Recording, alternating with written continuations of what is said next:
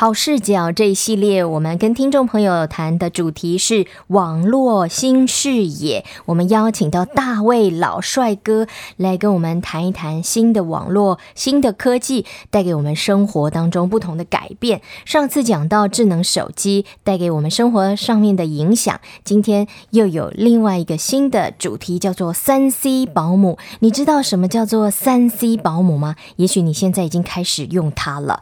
嗨，大卫老帅哥，你好。哎，佳美你好，各位听众大家好。好，什么叫做三 C 保姆呢？就是我们最近发现一个情境哈，就是蛮常见的。嗯、当小朋友开始哭闹的时候，嗯，爸爸妈妈为了迅速安抚孩子的情绪，就把这个手机啦、平板啦，就拿给孩子玩。那孩子呢？哎，那个注意力一被转移之后呢，他就开始安静下来。嗯，比方说在餐厅啊，大吵大闹很尴尬嘛。对，那这个现象哦，非常的普遍。我觉得应该跟现在年轻的父母亲啊，都生活很忙碌，压力很大。所以他当他回到家里面或者跟孩子在一起的时候，他也想放松一下。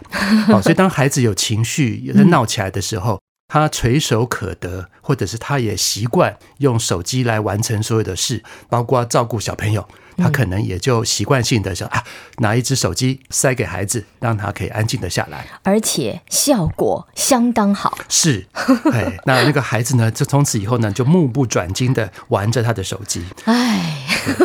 但你要知道，所有的专家都告诉你说，太早让孩子玩手机有好多好多的坏处，好，包括什么剥夺孩子探索世界的机会。这个我有发现。是，嗯，可以讲一讲吗？就是我的外甥啊，他们家很早就开始使用三 C 产品了，因为爸爸妈妈都是科技业的 高手嘛，所以就发现三 C 产品很好用，而且他们。很喜欢玩电动玩具，全家人一块儿玩。哦，是一人一台，一人一台，一人不止一台哦，是。至少一人一台。那就发现我的外甥，我带他出去儿童乐园玩的时候，发现他能够探索的范围很小，嗯，而且他的智力跟正常他一般的年龄层。是稍低的哇，这个阿姨的蛮严格的哈，是，我很担心，是是是，不过你不过普遍来讲，的确，因为孩子的视线就集中在相对近的位置，所以他的视力会受到影响。然后他呢一直在看这个手的四肢的活动变少了，好，所以他的感觉统合可能也比其他孩子会变得比较差。然后他会变得很没有耐性，就是说当他情绪一来有需要需要被满足的时候，他是没有办法等的，因为他已经习惯的。要很快的速度呢，来满足他。这个呢，甚至到一个地步，我们讲说，你这是一个变成一个习惯之后，他慢慢长大，他是有机会变成成瘾，一个网络成瘾的这样的一个议题。所以真的是要很小心，更不用讲。我们现在讲说，长期的看三 C，其实你会有蓝光会影响你的视力，晚上会影响你的睡眠，所以孩子晚上睡的品质不好，也影响他的学习。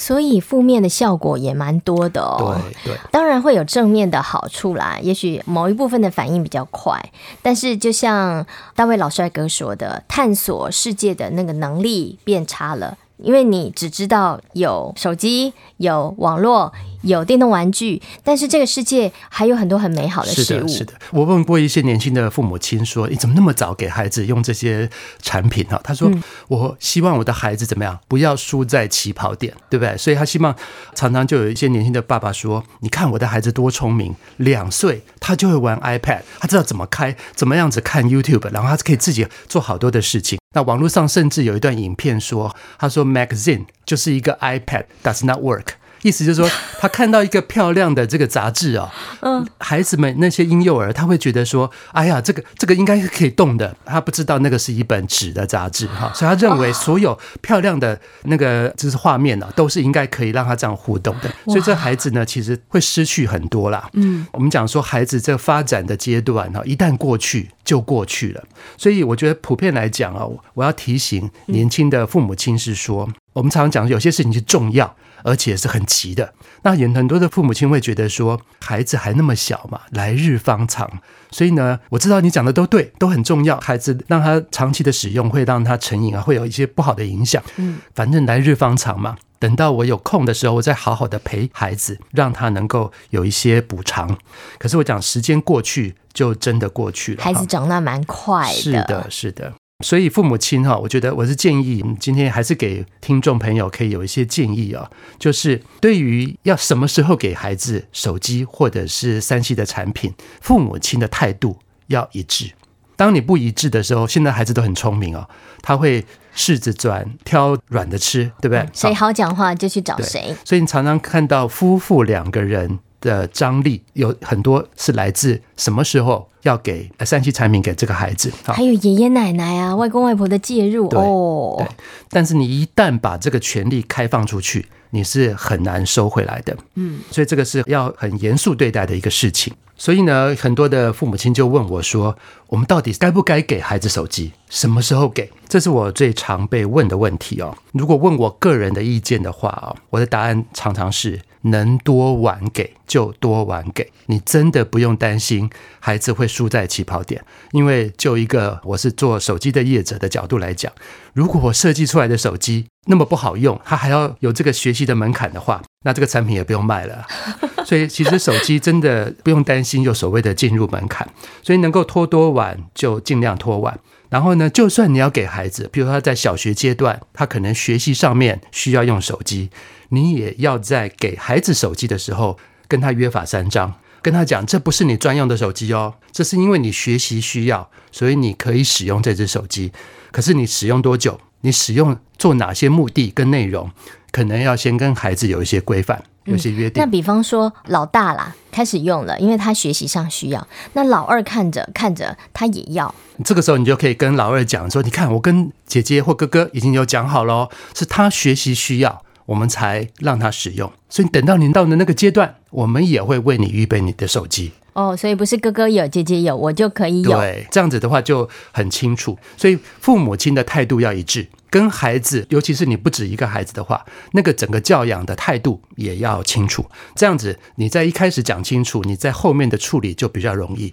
否则的话，你一旦释放出这个东西，然后孩子已经开始粘在上面很久，你要再收回来就很辛苦。所以，如果你有孩子，他已经习惯用三 C 产品被安抚的话，那父母亲要可能要想清楚，甚至跟幼稚园、幼儿园的老师讨论一下。怎么帮助孩子重新引燃他的兴趣来探索这个世界？这个是我对所有三 C 产品在使用的时候的一个提醒。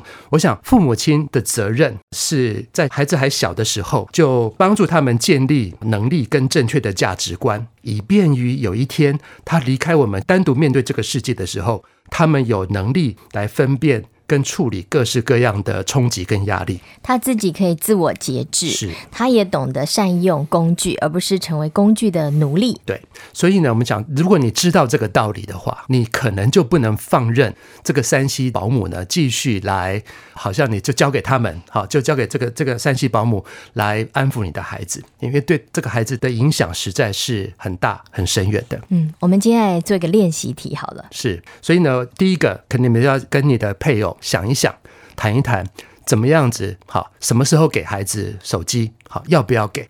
这个你们要先谈好。怎么给？对，好。那第二个的话，孩子如果现在还没有给他，那你就要跟你打算给孩子这个 3C 的产品的时候，你要跟他约法三章，像我们刚刚建议的那样，然后告诉他原因。